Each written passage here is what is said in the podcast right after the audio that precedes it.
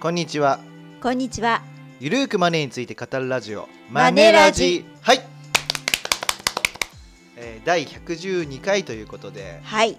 えー、皆さん新年明けましておめでとうございます。もう何日ですかね今ね。まああの前回がはい。ね、大晦日に撮っていたので、はい。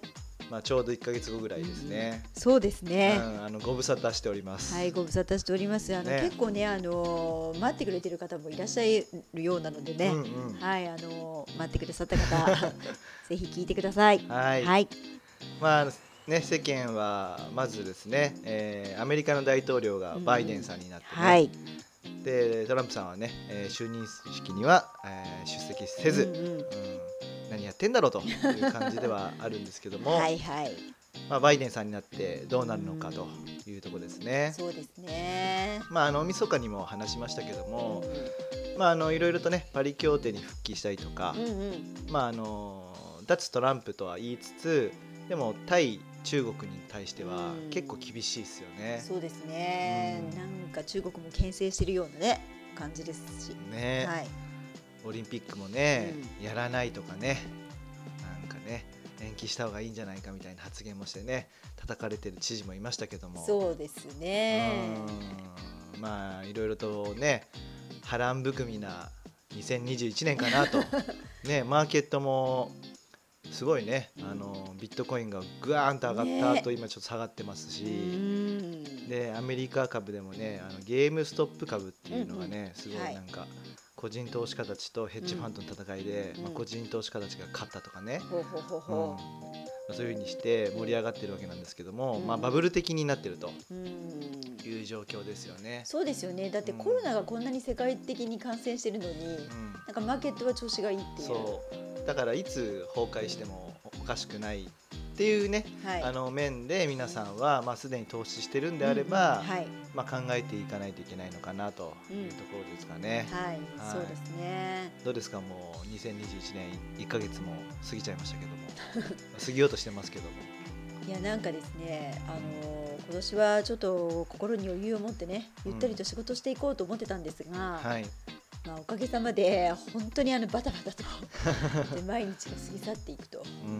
うんいう感じでですね、はい。まあ結構忙しくさせていただいておりますね。そうですね。う、ん、まあ、あの動画の方も、はい、まあ、調子よくてですね、うんうん、えーまあ、マネアンデュー TV もチャンネル登録者増えてますけども、はいまあ、動画の仕事をねそうですね。まあ、制作の仕事をいただいたりとか、うん、また出演だけとかそうねですね。講演させていただいたりもそうですね。幅広くさせていただいております。はい、あ、とね、あの個人マネー相談がほうほうほうほう。もうすごい増えてるなという印象で。うんうんやっぱり皆さんあのコロナがいつ収束するかわからない、うんそんな中で、まあ、これからどういうふうにお金のことと向き合っていったらいいのかっていう相談も増えてるなとは思いますね。うんそうですよね。はい。まあそんな中ですね、はい。実はまあ大晦日でも言いましたけども、うん、1月の22日にですね、はいはいはい。えー僕は新刊を出しまして、はい。はい、タイトル1日5分でお金持ちということで、素晴らしい。タイトルだけ聞くといいですね。でも今これ絶賛もうすごい宣伝中ですもんね。今そうですね。ね。もうモカでも、うんはい。SNS でも、はい。マネアンデュー TV でもいろんな媒体でも宣伝させていただいております。うんうんはい。まああのこの本ね結構、まあ336ページと結構大作になってて、結構うん。分厚いですよね、思い入れのある本なんですよね。はいはい。うん、本当はもっと文字数書いてて、うんうん。もう使えなかったねあくしくも使えなかった原稿っていうのがいっぱいあるんですけども、はい。まあなぜこんな本をねうん。書こうと思ったかっていうのを少し話そうと思うんですけども、うんうんうん。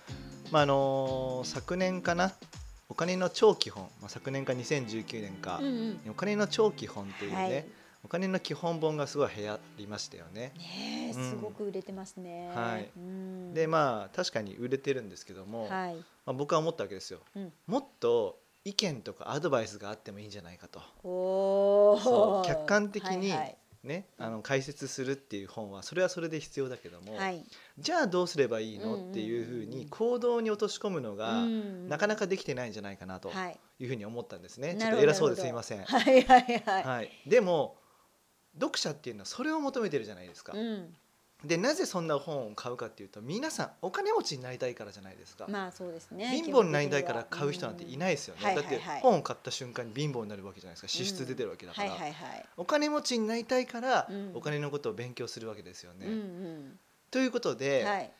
もうそのね行動まできちんと結びつくような、うんうん。そして確実にお金持ちに近づいていくような、うんうん。そんな本を作れないのかと。おいうところをですね。素晴らしい。はい。まああのクロスメディアの担当者の方と、うんまあ、違うお仕事した時に、はいはい。1日5分お金のことを考えていくだけで、うん。どんどんお金って貯まるようになるんですよみたいな話をしたらですね、うんうんはいはい。あそれ面白いですねっていうふうに乗ってくれて、はいはいはい。であのその担当者はねお金のことをよくわからないので、うんまあ、僕は本当に知りたい質問とかをたくさんぶわーっと書きますので、と。あはいはい。でそれに対してうん。アンサーを書くっていう形であったら、うん。よりその読者の、うん。なんでしょうね共感だったりとか、うん。ふあのひ胃の腑に落ちる、はいはいははい。いそして行動に落とし込めるんじゃないかという話で、はい。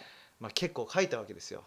本当はねその原稿全部活かせればうん。400ページぐらいになると思うんですけど、まあそれだと買ってくれないじゃないですか。はいはい、まあまあてかちょっと読むのがね そう多すぎると買ハわないですよね。高いかなと思いますよね。あと値段が高くなると買わないと思ったのはいはい。えで、ええまあいいところだけを削ぎ落としてこう集約してるというところなんですよなね。るほどね、はい。こちらね私もあの読ませていただきましたけれども、やっぱりあのゆりふさんが今ねおっしゃったようにこの5分でこう何をしたらいいのかっていうね、うん。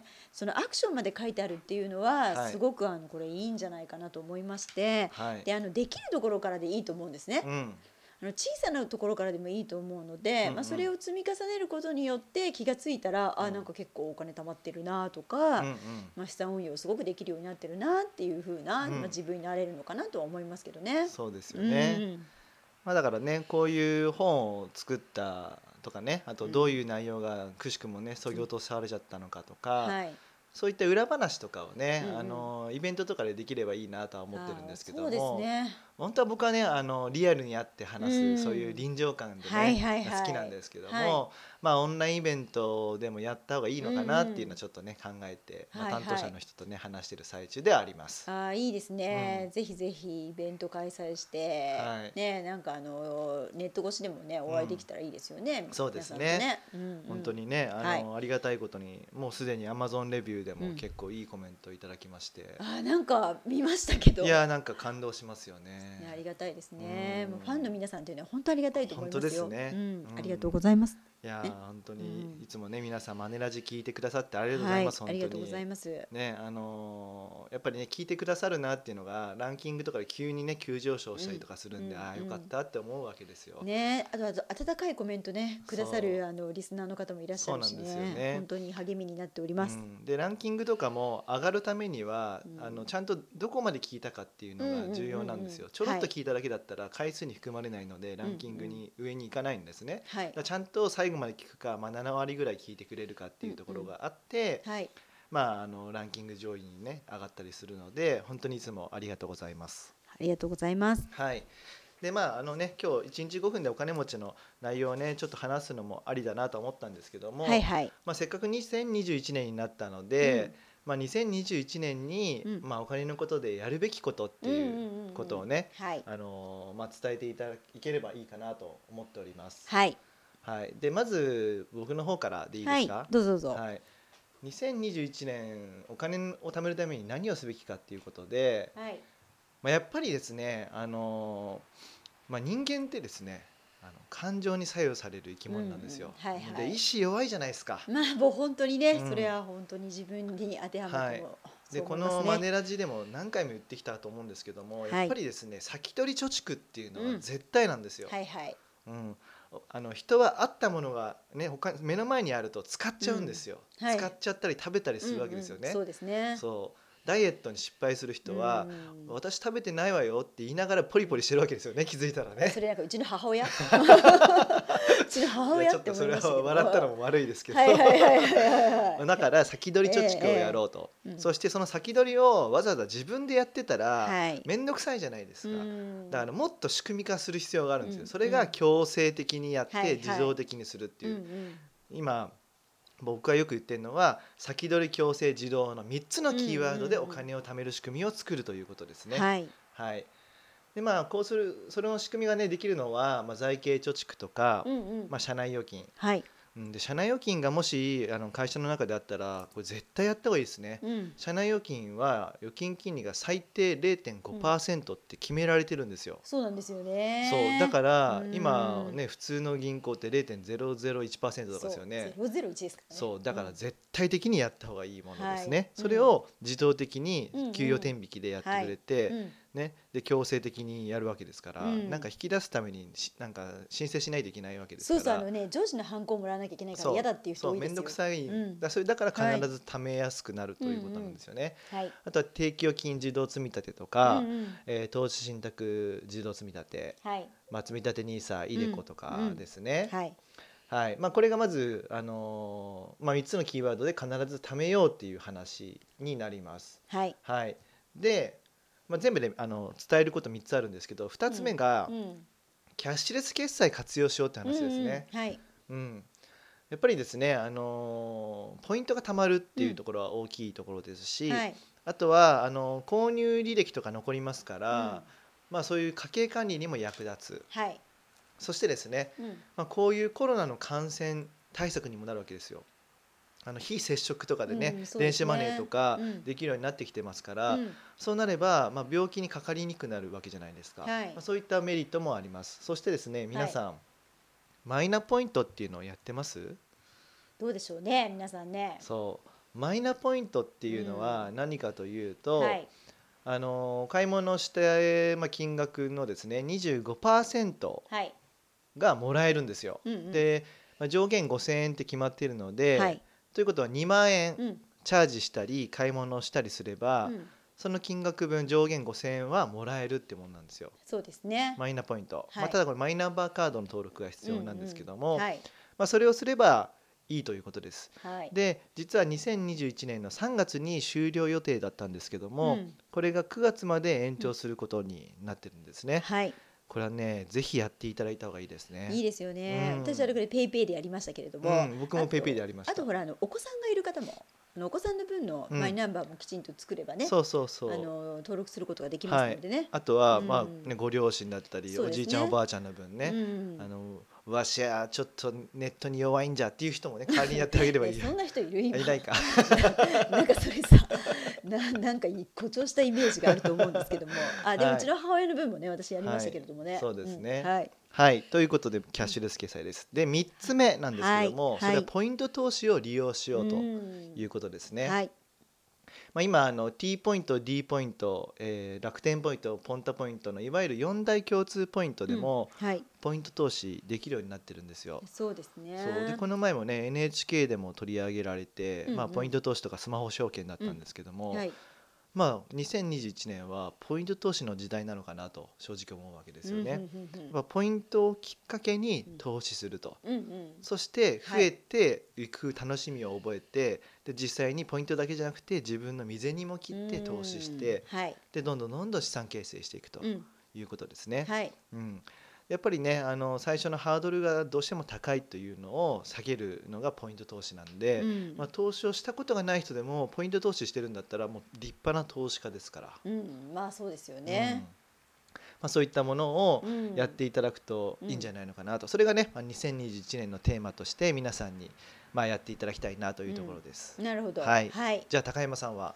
私はですね、まあ、あの私もあの頼藤さんと同じであのてあの先取り貯蓄っていうのはこれはもう本当にあの王道だなと思ってはい。い。るんですけども、まあ、ただあの先取り貯蓄というかねあの貯蓄をする前に、はい。そもそもねどうしてその貯蓄をする必要があるのかっていう、まあ、目的を、まあ、しっかりと描くことが大事だなと、目的。はい、いうのがあって。はい。あの最近あのマネー相談とかにいらっしゃる方とかをまあ見ていると、うんうん皆さんあのコロナのことがあって、うんうん目先どうしようっていう方って非常に多いんですけど、うんうんやっぱりあのこれから人生100年時代っていうことを考えると、うんずっとこの先も生きていくってことが前提になるじゃないですか。うんうんうんそうするとですねやっぱり中長期的に自分の人生こうしたいなとかこういう感じで生きていきたいっていうある程度こう目標とかそういったものを描く必要っていうのがあるんじゃないかなと思うんですよね。うんうんうん。でそのためにお金っていうのを貯めたり増やしたりしていくっていうことが大切だと思うので、はい。まあ、あの2021年はぜひですね、まあ、こんなような人生を生きていきたいっていうのを中長期的にまずこう思い描いていただくと。ライフプランを描くってことですか？そう、ん。をやっていただきたいなと思ないるほます。どなるほどで、まあ、その生きていく中で例えばこの辺りでちょっと病気になりそうだなとか、うん。なんかいろいろこう見えてくるものってあるじゃないですか、うんうんそういったところなんかも全部こうね人生を自分の人生を俯瞰していただいてでその時にあこれぐらいお金があったらいいのかなとか夢や希望を実現するためにいくらあったらいいんだろうかと。まずそこを描いていただくってことをやっていただいた後に、うん。まあここから貯蓄をしていくということになると思うんですが、うんうん。その手段としてさっきより冬さんが言っていた、うん。その先取り貯蓄ということが重要だよねということですね。なるほどで、まあ、その先取り貯蓄の、まあ、資金を捻出するためにやっぱり皆さんの家計の見直しとかをすると思うんですけれども、うんうんうん。まあ、それに、まあ、有効なのがこれいつも言ってますけれども、うんうん。まあ、固定費の見直し。なるほど。にメスを入れてくださいとはい。いうお話をしてますね。固定費の見直し、うん。固定費って例えば、例えば、うん。えー、とスマホやインターネット代とか、うんうんうん。まあ、えー生命保険料代とかですね、うんうん。まあ、あとは月々の家賃住宅ローン。うんうん。まあ、あとは最近ではねサブスク代なんかもそうなのかなと思いますけれども、うんうんうん。まあ、毎月定期的に発生する費用とうんいうところにメスを入れていただくといいのかなというところですね。なるほど。はい、はいで、まあ、その上に立って、まあ、貯蓄もするんですけど今度はそのお金を増やすっていうこともやっていくということが必要かなと思っていて。うんでやっぱりあの今後コロナがどうなるのかっていうのがよくわからない部分もありますので、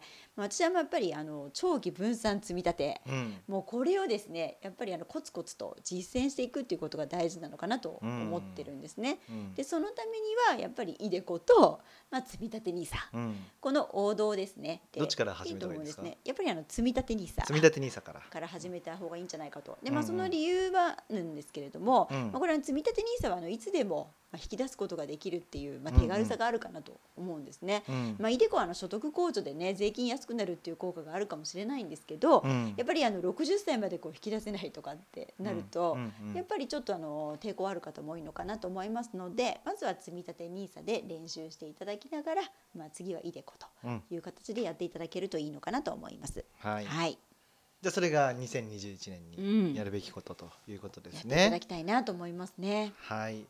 まあといったところがね、あの2021年の お金のね、えー皆さんにやってほしいことなんですけども、まあせっかくなんでね、はい、まあ1日5分でお金持ちっていう中で、あのこんな Q&A があるんですよ。まあ Q&A っていうか Q クエスチョンがあるんですけども、はいはいはい。衝動買いがやめられません。どうしたらいいでしょうかと。高山さんどうすべきでしょうか？やっぱりね、はいあの私も買い物大好きなんでわかるんですけど、うんうん意外にあの買った後に後悔するものってあるじゃないですか。うんうんだから買う前にちょっとふとこうこれって本当に必要なのかなっうんうんうんて考える時間をうん持つそんな習慣を身につけるといいんじゃないかなと思います。なるほど。はい。でもストレスはたまるわけですよね。まあストレスはね まあ溜まってはしまうと思うんですけれどどもうすればいいですか？衝動買いを防ぐためにそストレスう。うん。ストレス発散で衝動買いする人もいるわけじゃないですか。でも別に僕は、あのお金使ってもいい派なんですよ。はいはいはいはい。うんただ使いすぎてうん貧乏になっちゃうのはダメだなと思うわけですよね。はいはいはいはい。で一応この1日5分でお金持ちのうんアンサーをねちょっと参照させていただきますと、はい。あなたは買い物ではなくストレス解消がしたいだけなのかもしれませんというところにしております。あそれ読みました。読みましたか？はいそれ読みまししたよ。た。あのーまあ衝動買いするのは、うんまあ結果自分が本当に欲しいものだったらねいいとは思うんですよ。はい。うん、でもそれが毎回だとちょっとまあ予算を決めてやろうっていう話になればいいんですけども、うんでもそうじゃないケースがあると思うので、じゃあストレスを発散する方法を別で考えるべきなんですよ。えー、それ書いてありましたね。あのお金 お金がかからない方法でストレス解消もできるのではとかいうところですよね。はいはい。で僕はなんか趣味を見つけるとかすごい大事だなと思うわけですよ。ううんんなんかお金を使わなくてもなんか気持ちよくなるような、ううん。んそれが別に YouTube でもいいし、あのーまあ、映画を見るとかね家でね、うんうん。見るでもいいしあとは運動するとかでもいいと思うしうん、そもそもなんかイライラムカムカするんだったら運動がし足りてない可能性が高いわけですよ。うん。うん、で今って YouTube でなんか10分エクササイズとかなんかいろんなダンスとかストレッチとかあるじゃないですかヨガとか。結構ね息子とやってますよ私。そういうねありますよね、はいやってますよ。だからそういうものを利用してお金を使わないでもストレス発散できるようにすべきなんですよ。なんかさお金持ちはみんなさ体を動かすことが好きって書いてありませそうなんですよ。だってみんな、あの気づくわけですよ。ある程度お金稼いでくると、うんお金で買えないものがあるなとそれが健康なんですよ。いやでもね、うん今本当にそれが、うんあの実感してるというかそうなんですよやっぱり健康第一だなと思いますよね。うんやっぱお金を稼ぎ続けたいってねやっぱ人間だからみんな思うわけですよね。はいはい。で稼ぎ続けるためにはやっぱ体が大事なんですようんうね。んでもそういうふうに稼げる体になっている時には大抵どこか悪くなっている可能性が高いわけですよ。まあまあで若いうちに、うんああもうちょっと気をつけておけばよかったと思うんだけど、でも若いうちに無理して頑張んないと今のところまで来てないから、結構矛盾のあるようなことなんですよそうね。ね。そうだからこそ健康にをすごく大事にするんうんですよね。だから別にウォーキングとかだけでもいいんだけども、はい。それよりももっとなんか運動とか、うん。ちょっと違ったもので趣味を見つけていただければ、健康にも良くなるしそしてなんかストレスも発散するから仕事の効率も良くなるし、はい。いいことだらけになるわけですよね。でうんうんお金も貯まるわけじゃないですか。お金使わないんだから。はいはいはい。そう、まあ、ちょっと今これマインド的な話なんですけども、まあ、衝動買いがやめられないっていう話はストレス発散する方法を別で見つけようっていうことと、まあ、お金は使ってもいいんだよと、うん。使ってもいいんだけど予算を決めてやろうっていう考え方2つがうん。大事なんで、うん。これを合わせ持っていただければお金持ちに近づくんじゃないでしょうかということですね。まあそうですね。あとね私はねなんかそれを見た時に、うんまあそのそうだなとも思ったんですけうど、んうんなんかその買い物すること自体が好きだったりするんだよね。うんうん、いやだから買い物はしていいんですよ。だから、ね、高山さんあのいいうん。ホテル泊まったりとかね、うん。あのねいいかあいいカフェとかでねあの高いなんか とご飯ご飯食べてる。でもいいんですよ、はいはい。うん。でもそれはメリハリですよ。まあまあね、うん。はいはい。だってそれをお金を使うことで自分が満足するんだからいいことだと思うんですいはいはいい使い方なんですけども、うんうん。やっぱりメリハリです。予算はまあね。決めてやると、別にお金を使うことが罰って言ってるわけじゃなくて、はい。衝動買いしすぎてお金がたまらないってことはうん。何か他に原因があるんだから、まあまあまあまあそこを探ろうっていう話なんですよね。なるほどなるほど。はい、どうですはいか、まあそうですね。およかったよかったよかっまああのドクター頼藤みたいな。何それ何それ でも確かに疲れてたりとかうんうん。まあいろいろこう追い込まれてる時とかになんか発散したいっていう衝動に駆られると思うんですよね、人って。うんうんで割とこうあの安定してる時ってそんなにこう別に使わなくてもいいやとかね、うんうんえーまあそういうふうにこうなることも多いと思うのでお金の使い方とその心の健康の状態って割とこう連動してる部分もあるんじゃないかなとうんうん。うん。いうのはありますので、まあそこら辺はいいかもしれないですね。あの体を鍛えてそ体も心も健康にして安定していけば。う。うん、だからね、このうん体を鍛えるっていうのは一つテーマだと思いますよ。うん。あの食べるのが好きで食べてストレス発散する人もいるじゃないですか。あ今うんでも食べ過ぎると太るじゃないですか、うん。健康にも良くないし、うん。でも運動してたら食べてもいいですよね、うんうん。うん。っていう感じですよ。うん。うん。なるほどね。はい。うん。まあねあのーなかなかむ難しいことを言ってるんですけどもね自分でもね。でもこれが解決策なんですよ。うんうん。でそうすることでまあ今ね例えばこの衝動買いをやめた瞬間にお金持ちへの道が始まってるわけですよ。そうですよね。だって衝動買いに費やしてたお金を別のものに使えるわけですから、はいはい。貯蓄だったりとか投資に回せるわけですし、で衝動買いをやめて例えば運動するようになったら、うんうん健康で長生きするわけですよね。はい。でしかも活力も生まれますから、うんうん仕事の効率も上がってもしかしたら年収が上がるかもしれないじゃないですか。うんですよね。はい。あとは、ね、70歳とは言わず75歳80歳まで働き続けられる可能性もあるわけじゃないですか。まあそうですね。働きたいうん働きたいはいくないっていう話は置いといてですよ、うんそうそうすると稼げる金額も増えていくかわけなんでうんなるほど。ということなんですよ 深くないですか？そうですね。そう。で今今日ねこれはご紹介したのはちょっとはい。マインドセット的な話なんですけども、やっぱりマインドセット的な話も踏まえつつですね、うん。実質的なその削減テクニックだったりとか、うん。うん投資はどうやって増やしていこうかとか、うんうん。はい。そういう基本的な考え方あとは節税の話とかねはい。そういったものもいろいろとね詰め込んでいるんですよ。うんなんかこはいれすごい、あの見ましたけど、はい。本当お金の貯め方増やし方使い方保険節税、うん。っていった形で、まあ、あの人生生きていく中でう、ん。必ずこうあの当たってくるようなね、うん。あのお金の知識が全部入ってるなとそいううふうに思いましたね。ありがとうございます。うんうん。はい。という形なので、はい。まあ、ぜひ、えーお買い求めいただけると 嬉しいということですね。まあでもそうですよね、はあのぜひ本当にあの今いろいろこう書籍もありますけれども、うん。まああのこれ見ていただければやっぱ頼藤さん知ってる人だったらあ頼藤さんの本だってわかるんじゃないかなというイラストが載っておりますので。そうですよ。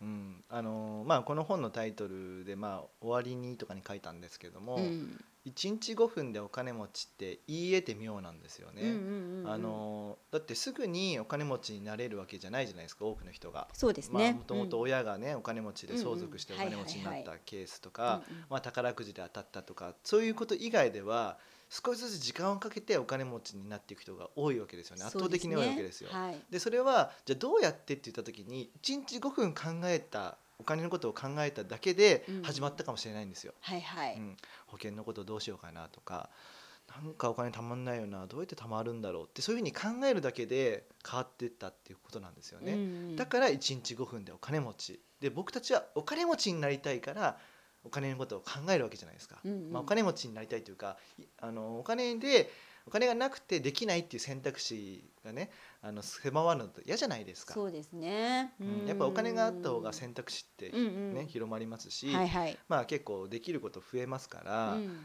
でまあお金がない方がね逆に何もできなくなっちゃうとかね、うん。うん我慢することが多くなってしまうのでやっぱりみんなお金持ちになりたいわけですよ。はいはい。うん。だからお金と向き合うってことすごく大事なんですよね。うんなるほど。はいはい。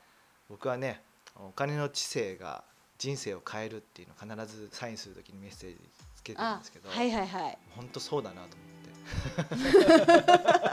まあでもねそれは本当にね、あの思いますよ私もあのなんかファイナンシャルプランナーになりたての頃はねもう本当にあのお金使いまくった。で全然あのそんなに貯蓄も、うん。もうお恥ずかしい話そんなでもなかったようなタイプなのでね、うん。でどんどんあのこの仕事を始めてうん。お金の知識を身につけてうん。実践することによって、まあ、だいぶ良くなってきたんじゃないかなとそうですね。思いますので、うんまあ、なのであの衝動買いすることも経験して、はい。まあ、衝動買いばかりしてるとお金が足らなくなっちゃうなっていうのがそういう失敗を踏まえるから多分活かせると思うので。そうですね、ううんんうん。あの全くお金を使わないで貯蓄ばかりしてるんだっていうとお金を使う楽しみが分かんなくなっちゃうんで難しいんですよね。難しいんですよね。でお金やっぱり、ね、使うっていう経験をたくさん踏んだ方がいいんですよ。そうですね、うん。はい、ということなので、はい。まあ、ぜひあのお金の使い方でもね、あの消費能投資能、浪費能みたいな話も入れてたりするので、はい、ぜひぜひ読んでいただければと思います。はい、はい、そしてね、まあ、読んだ感想とかは、まあ、メッセージとかね、まあ、ツイッターでメッセージしていただいてもいいですし、まあ、つぶやいていただけたらね、あのツイリツイートしたりとかしますんではい。あの、はい悪いコメントには、ね。悪いコメントはねよくないですよね。うん、まああのハーチューさんとかもね、はいはいあのうん結構ね裁判沙汰になってるじゃないですか。そうね。うんうんまあ、あの昔はね匿名で何でも言えたっていうのは良かったですけど、人を傷つけるツイートとかね、うんつぶやきとか意見はダメですよ、ううんん。何のためにやってんだって話ですね。自分がムカつくだけでやってるのは意味ないんですよ。うん。例えば相手をちょっと変えられるんだったらいいんですけどまあちょっと余計な話になっちゃいました、そうですね。ここはね。ははいいはい。はいという感じなのでね、はい。ちょっと今日は長くなりましたけども、えー株式会社マネーイエの提供で頼藤大樹と高山和恵がお送りしました。また。ね See you